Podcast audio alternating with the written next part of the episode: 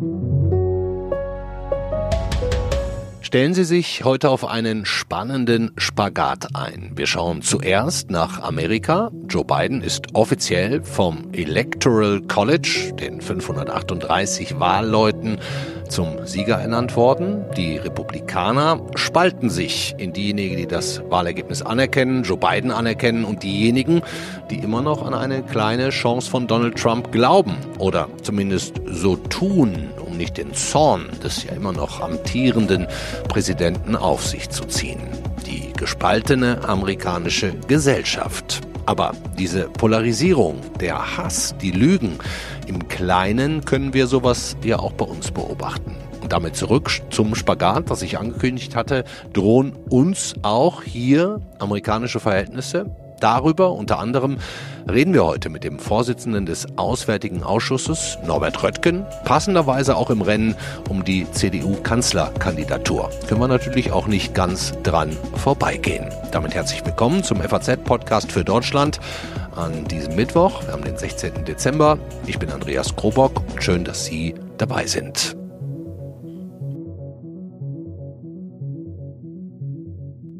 Bevor wir Norbert Röttgen ein paar, ja, mehr oder weniger dringende Fragen stellen können, Röttgen ist ja auch Amerikakenner, Außenpolitiker, habe ich erstmal wieder einen alten Bekannten hier an meiner Seite. Unseren Amerikakenner Andreas Ross, Politik-Online-Chef, den Sie über Wochen hier jeden Mittwoch an der Seite von Klaus-Dieter Frankenberger gehört haben mit tiefgehenden Analysen zur Amerikawahl. Lieber Andreas, ich grüße dich. Ja, hallo. Wir haben ein paar Wochen lang im Podcast für Deutschland nicht mehr über Amerika gesprochen. Jetzt wird's mal wieder Zeit, denn ich habe es zu Beginn gesagt, das Electoral College hat Joe Biden offiziell zum Sieger ernannt. Das war diesmal im Vergleich zu früheren Wahlen mehr als nur Formsache, oder? Ach, ich weiß gar nicht, ob ich das so sagen würde. Das ähm, wollte Donald Trump, dass wir glauben, dass er da noch eine Chance hat. Also das Wort Formsache Vielleicht lag der Irrtum eher in den anderen Jahren, dass man es für zu selbstverständlich gehalten hat. Hm. Ähm, es ist nun mal so, dass bei der eigentlichen am Wahltag, wenn die Menschen ihre Stimmen abgeben, nur Wahlleute gewählt werden und erst die Wahlleute tatsächlich den Präsidenten wählen. Hattest du Zweifel? Nein. Ich hatte keine Zweifel. Ich hätte mich nicht unheimlich gewundert, wenn noch ein bisschen Aufregung gewesen wäre, noch mehr Aufregung als tatsächlich war. Es sind ja schon hier und da die Wahlleute nur mit Polizeischutz äh, an die Orte gegangen, wo sie abgestimmt haben. Und ich finde es etwas bitter, dass wir so etwas schon so achselzuckend hinnehmen, ändert aber nichts daran, dass ich jetzt allenfalls mit vielleicht ein oder zwei Abweichlern, wie es das oft gab, wie es das auch vor vier Jahren gab, gerechnet hätte. Ähm, mir war von Anfang an klar, dass Joe Biden äh, der als Sieger aus dem Electoral College hervorgehen würde. Mhm. Also am 20. Januar um 12 Uhr mittags soll, wird die Präsidentschaft von Joe Biden beginnen. Endet die Ära von Donald Trump also tatsächlich am gleichen Tag um 11.59 Uhr? Ist es dann vorbei? Ich hätte beinahe gesagt, nur wenn Twitter ihm dann den Account abstellt, aber selbst dann würde es sicherlich einen, ähm, einen Ausweichweg geben. Die Präsidentschaft Donald Trumps wird dann ändern, enden die Ära Trump oder der Trumpismus, wenn man so will, wird dann sicherlich nicht enden. Und genau das ist ja das Dilemma, in dem sich insbesondere die Republikaner gerade befinden, aber eben auch Joe Biden, der so gerne zeigen würde, dass man doch auch gemeinsame Sache machen kann, wie er das meint, vielleicht auch etwas verklärend meint, 36 Jahre lang im Senat selbst betrieben zu haben. Biden möchte ja unheimlich gerne den Beweis erbringen, dass er das kann, dass er das mhm. wieder hervorkitzelt. Mhm. Die Kompromissbereitschaft, die, den Patriotismus, wo man sagt, wir sind zusammen Amerika und arbeiten zusammen. Ähm, und äh, diese Rechnung kann man leider nicht ohne Donald Trump machen, denn er wird sich weiter einmischen. Hm, er ist ja auch immer noch relativ weit davon entfernt, Biden zum Sieg zu gratulieren. Ähm, heute Morgen beschwert er sich ganz aktuell auf Twitter über Mitch McConnell, den ja, heimlichen Chef der Republikaner, weil der den Wahlsieg Bidens jetzt anerkannt hat. Was hat Trump denn überhaupt noch im Köcher? Nix? Na, naja, also zunächst mal würde Trump ganz schön sauer werden, wenn du jetzt Mitch McConnell als heimlichen Chef der Republikaner bezeichnest und nicht ihn. Gut, er ist vielleicht nicht heimlich. Also genau darum geht es eigentlich. Ne? Wer hat jetzt das Sagen in der Partei und schüttelt sie Trump ab? Und an der Stelle sind wir wieder da, wo wir darauf hinweisen müssen, dass dieser Donald Trump die Wahl zwar verloren hat, aber mit einem absolut sensationellen Rekordergebnis verloren hat. Hm. So, und jeder, der in, jeder, der in, in Washington sitzt und ein republikanisches Parteibuch hat und vielleicht, das unterstelle ich mit McConnell mal, eigentlich gerne den Trump-Spuk lieber gestern als heute beenden würde, muss diesen Faktor einberechnen, muss sagen, dieser Mann hat es geschafft, mehr Republikaner zu mobilisieren als jeder andere Politiker meiner Partei. Das heißt, diese Leute wollen sie nicht verlieren und ähm, deshalb ist es einfach taktisch offenbar keine Option zu sagen, wir sagen uns von Donald Trump los. Hm. Hat er noch einen Schuss im Köcher? Nein, wie gesagt, 11.59 Uhr, 20. Januar, Ende. Aber er kann theoretisch, ich glaube nicht daran, seine eigene Präsidentschaftskandidatur in vier Jahren planen. Er kann versuchen, seinen Sohn oder einen anderen Spezi äh, da zu unterstützen. Warte mal, warte mal. Vor allem ich kann ich er. Ich habe dich hier vor vier Wochen schon mal gefragt. Äh, da hast du gesagt, nee, dann ist alles vorbei. Dann wird er nicht nochmal als Präsident antreten. Jetzt hältst du es für möglich. Wieder. Naja, ich, ich glaube, also ich habe, glaube ich, gesagt, ich hoffe, dass ich gesagt habe, äh, er wird vermutlich ankündigen, dass er das macht, schon allein, weil er dann Spenden eintreiben kann deswegen. Ich glaube nicht, dass er sich in vier Jahren da reinstürzt. Ich glaube allerdings auch nicht, dass Journalisten wahnsinnig klug beraten sind, jetzt schon sicher zu sagen, was in vier Jahren sein wird. Hm. Solange er ähm, mitmischen kann, solange er gesund ist, wird er bestimmt nicht aufhören, sich irgendwie einzumischen und äh, Vorwände zu schaffen, um Kundgebungen abzuhalten. Er braucht doch diese Liebe von den Leuten. Und wenn er nicht mehr Präsident ist, kann er ja auch nicht mehr so viel kaputt machen. Hm, wir haben ja jetzt häufig hier über die Spaltung Amerikas gesprochen. Du hast diskutiert mit Klaus-Dieter Frankenberger. Verlagert sich diese Diskussion mehr auf die Spaltung innerhalb der Republikaner? Ist das da drüben jetzt das Thema für die nächsten Monate, Jahre? Naja, das ist eine andere Ebene. Also das, das Megathema bleibt schon die gesellschaftliche Spaltung, das äh, in dieser Stammeskriegslogik, wir haben es in der Tat oft beschrieben, einfach sozusagen die Vernichtung des Gegners wichtiger ist, als selbst eine positive Agenda zu haben. Und das führt zu den, zu den vielen beklagenswerten Effekten. Und in mhm. Washington müssen die Politiker, die Parteipolitiker gucken, wie sie damit umgehen, wie sie das navigieren. Und da hat Mitch McConnell eben als der entscheidende Signalgeber jetzt tatsächlich diesen Drahtseilakt zu vollführen gehabt aus seiner Sicht. Mhm. Darüber nicht zu zerbrechen ist so eine ist aber eigentlich eine Aufgabe, die auf einen Taktiker wie McConnell zugeschnitten ist. Jetzt geht es ihm ganz konkret darum, da hat er jetzt an seine Leute appelliert, zu verhindern, dass wenn am 6. Januar die Ergebnisse verlesen werden und dann endgültig ähm, äh, zertifiziert werden durch den Kongress, dass dann nicht irgendwelche Senatoren das Spiel mitmachen, was Abgeordnete spielen wollen, dann nämlich Einspruch einzulegen. Ähm, also offenbar hat er jetzt entschieden, an der Stelle haben wir nichts mehr zu gewinnen. Leute, bleibt bei mir, Joe Biden ist der nächste Präsident, hilft nicht. Klingt nach ganz schön viel Theater da drüben gerade. Ist das nicht eigentlich mh, hm, eine bisschen überflüssige Diskussion, gerade in diesen Tagen, in denen Amerika ja wie kein zweites Land von Corona heimgesucht wird, mehr als 300.000 Tote inzwischen und der amtierende Präsident twittert am laufenden Band, der kommende Präsident hat noch keine Macht, klingt ein bisschen wie ein ja, Machtvakuum mit verheerenden gesundheitlichen Folgen. Ja, das ist schon ein Bild der Dekadenz. Deine Frage hätte man natürlich äh, schon vor fast einem Jahr stellen und bejahen können. Ähm, mhm.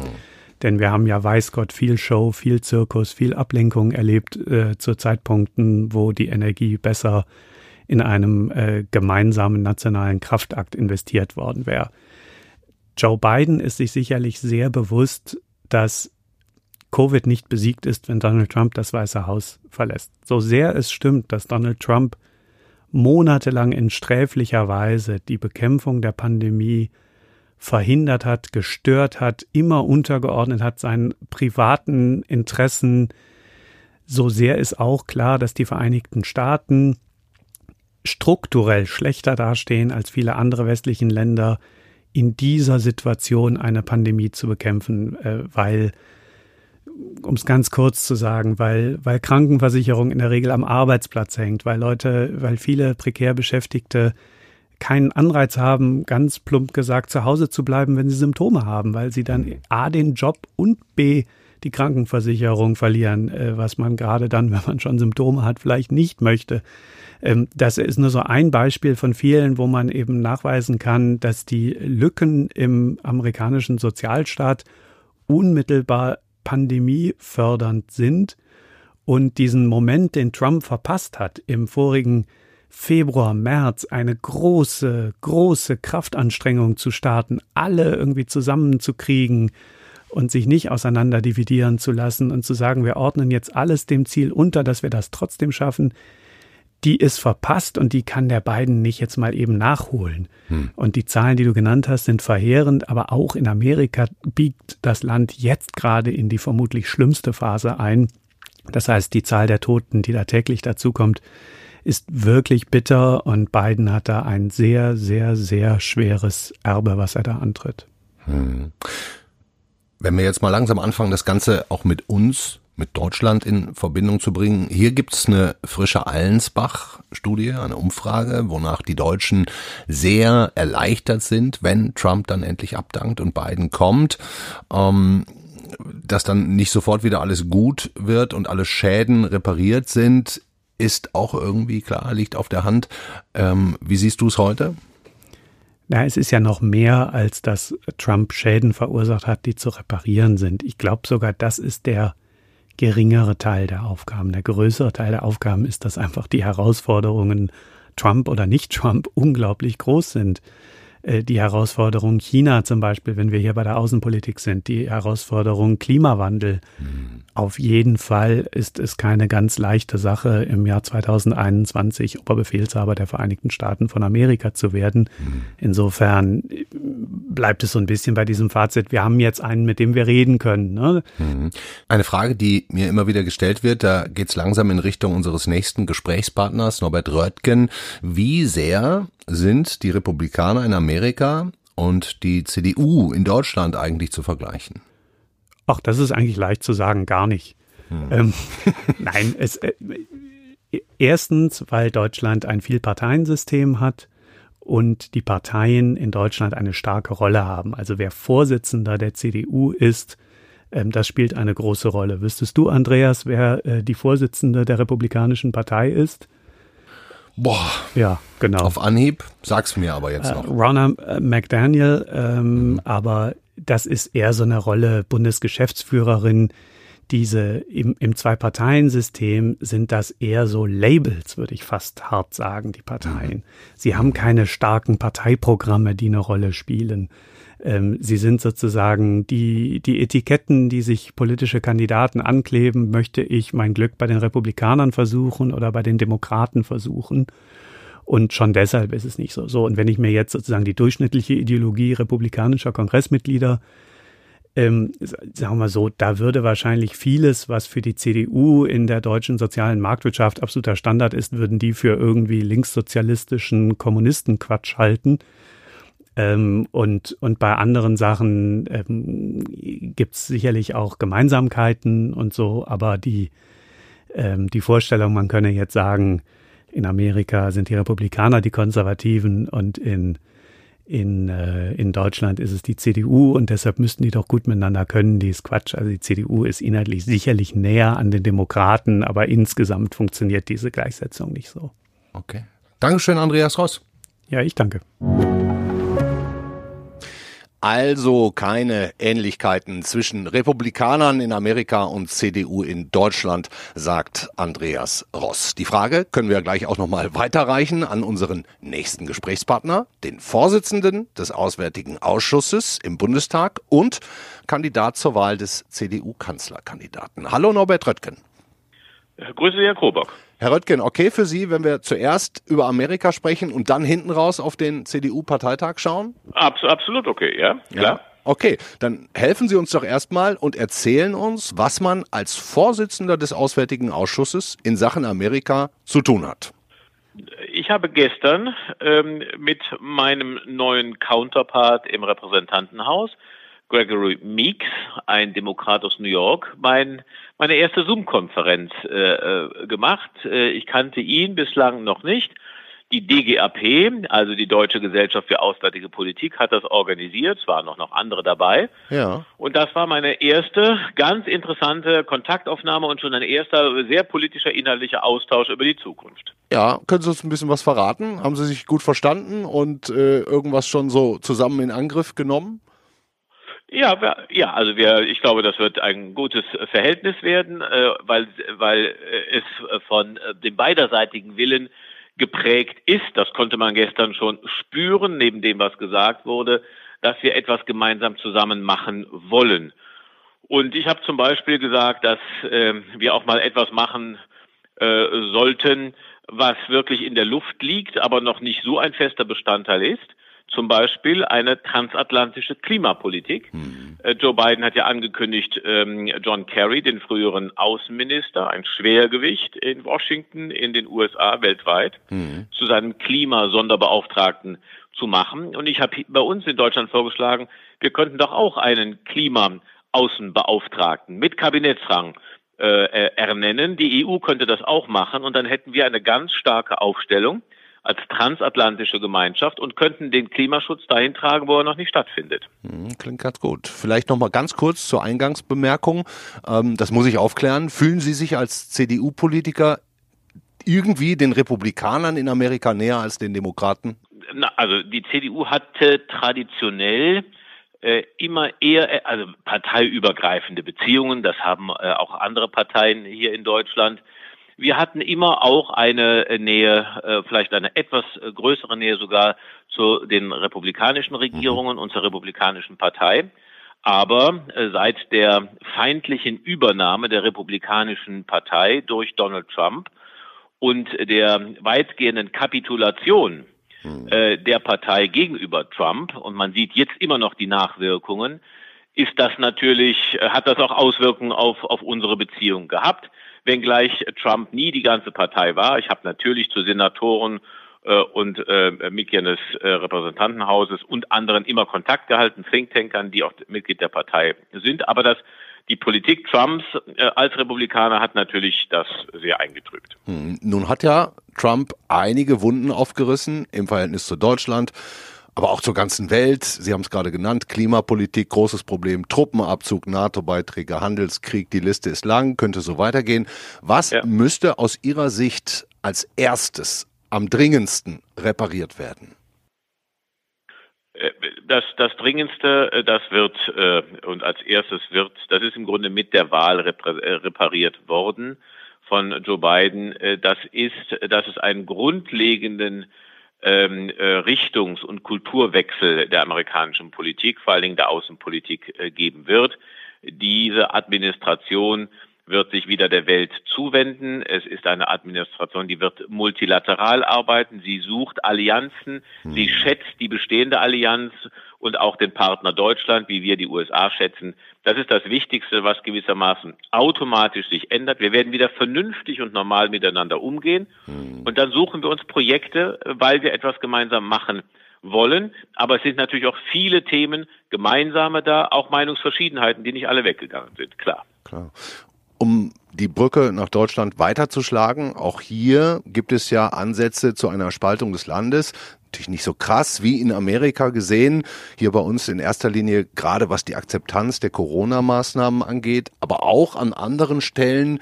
Ähm, drohen uns amerikanische Verhältnisse, Herr Röttgen? Nein, es uns drohen diese Verhältnisse nicht. Wir haben ein ganz anderes System, ein ganz anderes politisches System, eine ganz andere gesellschaftliche Situation.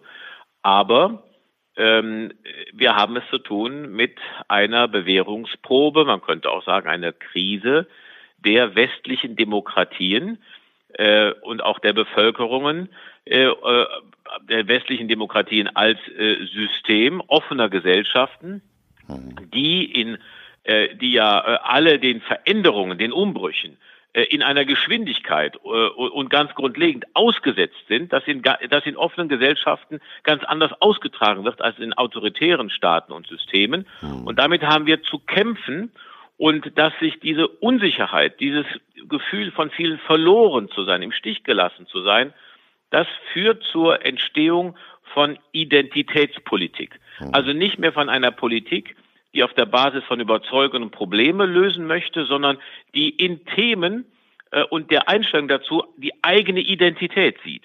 Und wenn es erstmal um die eigene Identität geht, dann ist eigentlich kein Spielraum mehr für Kompromisse. Denn wie soll ich über meine eigene Identität einen Kompromiss schließen mhm. können? Und diese Tendenz, die gibt es viel kleiner und anders auch in anderen westlichen Staaten, in europäischen Staaten, auch bei uns. Sie haben eben ja die sogenannte identitäre Bewegung, Teile der Anti- äh, ähm, Pandemie, äh, also der, der, der Bewegung, die sich gegen die Pandemiepolitik richtet, ja. die ja auch irrational nicht mehr ansprechbar ist. Mhm. Teile davon, Teile davon. Ja. Sie haben gerade das Stichwort Kämpfen gegeben. Lassen Sie mich mal in die Zukunft schauen oder auch wir beide zusammen. Stichwort Kämpfen. Sie haben, werden viel kämpfen in den nächsten Wochen und Monaten. Ähm, wenn ich jetzt mal die Glaskugeln vor mir sehe, ich könnte mir vorstellen, eine Ihrer Lieblingsglaskugeln wäre, Sie werden Kanzlerkandidat der CDU, verlieren dann die Bundestagswahl als zweitstärkste Kraft gegen die Grünen und werden Außenminister. Klingt eigentlich ganz gut, bis auf den Part mit der Niederlage gegen die Grünen, oder? Das, das ist aber, das ist kein Detail. Hm. Zunächst mal geht es auch darum, wer der Parteivorsitzende der CDU wird. Und dann kommt, äh, kommen andere Aufgaben und, der, und, und ich bewerbe mich um den Parteivorsitz der CDU. Und das ist eine eigene bedeutende Aufgabe. Äh, selbstverständlich mit, damit ist das Selbstverständnis sowohl der, des Vorsitzenden wie der Partei verbunden, auch ähm, äh, die Kanzler, Kanzlerkandidat der Union zu werden.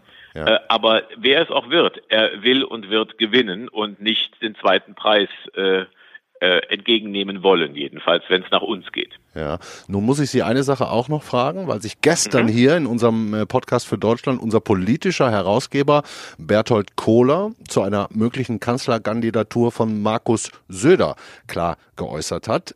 Söder könnte nur Kanzlerkandidat werden, wenn die CDU auf die Kandidatur verzichtet, äh, was freilich einem Offenbarungseid gleich käme.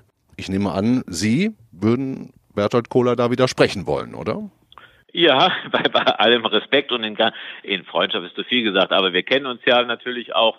Äh, es, klingt, es ist ein bisschen viel Identitätspolitik.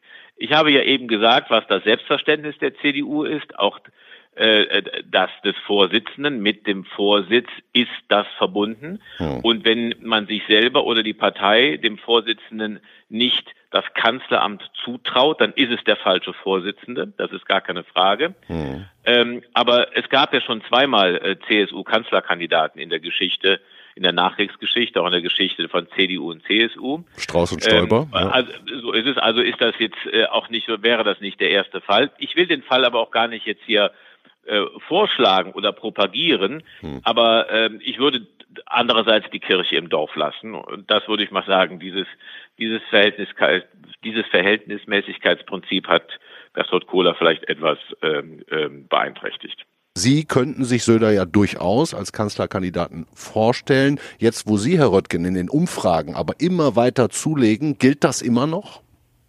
Es hat äh, so nie äh, gegolten, dass ich, was ich, dass ich darüber gesprochen habe, was ich mir vorstellen kann. Hm. Das Einzige, was, was ich konkret geäußert habe, was meine Vorstellung ist, dass der CDU-Vorsitzende und die CDU als Partei dieses Selbstverständnis haben.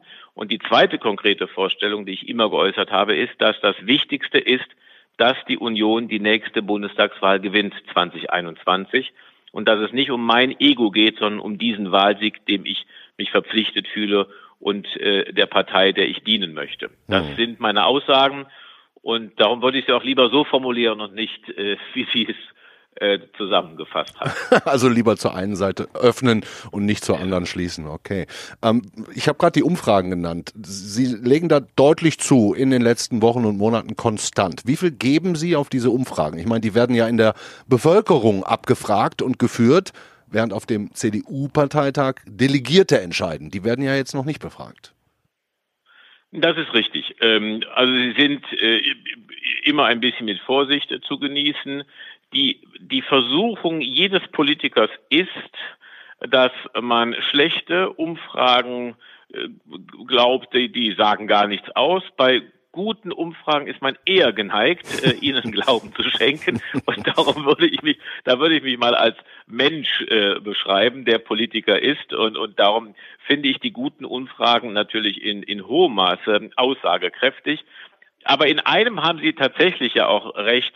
Es ist ja ein Trend zu sehen. Äh, der ist seit Wochen, also seit Tagen, seit Wochen äh, kontinuierlich. Und ich glaube, dass der Trend der wird ja auch bestätigt durch konkrete Erfahrungen, die ich mache, durch Gespräche und, und Zuschriften und alles Mögliche, viele Gespräche vor allen Dingen. Ich glaube, der Trend stimmt und ich bin guter Dinge. Das Momentum ist jetzt sehr schön auf meiner Seite. Mhm.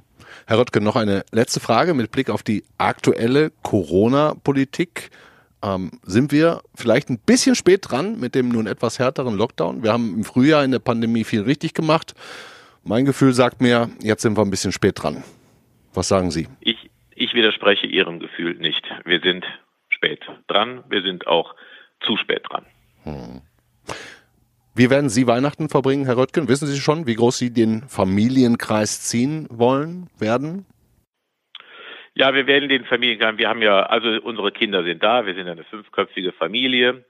Aber auch bei mir ist die besondere Situation, dass mein Vater im Laufe dieses Jahres, äh, der ist 87 Jahre alt, mhm. ist und der hoffentlich am 30. Dezember 88 Jahre sein wird, äh, in ein Pflegeheim äh, äh, gekommen ist, mhm. da glücklich und bestens versorgt ist, was aber dazu führt, dass meine Mutter nun alleine äh, ist, mein Vater in dem Pflegeheim. Das ist eine, eine ganz, insofern ist es schon deshalb für unsere Familie ein, äh, ein, ein besonderes Weihnachten und die Corona-Bedingung kommt dann noch dazu.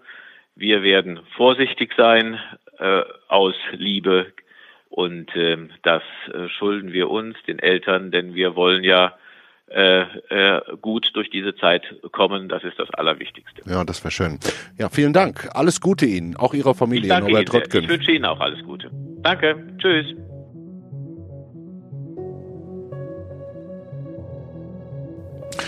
Ganz interessant, was Norbert Röttgen da von sich gibt. Hört sich sehr selbstbewusst an, muss ich sagen. Und in dem Zusammenhang wiederhole ich auch gerne nochmal, was er gerade gesagt hat. Das Momentum sei auf seiner Seite. Damit meint er natürlich den CDU-Parteitag, der nun definitiv digital stattfindet am 15. und 16. Januar. Übrigens der Vollständigkeit da aber noch die Gegenkandidaten. Das sind ja Armin Laschet, NRW-Ministerpräsident und ähm, Friedrich Merz. Wir halten Sie natürlich über alles auf dem Laufenden und freuen uns, wenn Sie auch morgen wieder dabei sind. Dann wird meine Kollegin Katrin Jakob in unserer Reihe 2021 fortsetzen und zwar mit dem Jahresrückblick und auch Ausblick aus dem Bereich der Wirtschaft. Zu Gast dann unser Herausgeber Wirtschaft Gerald Braunberger. Das war's für heute. Von mir Ihnen einen schönen Abend. Ciao.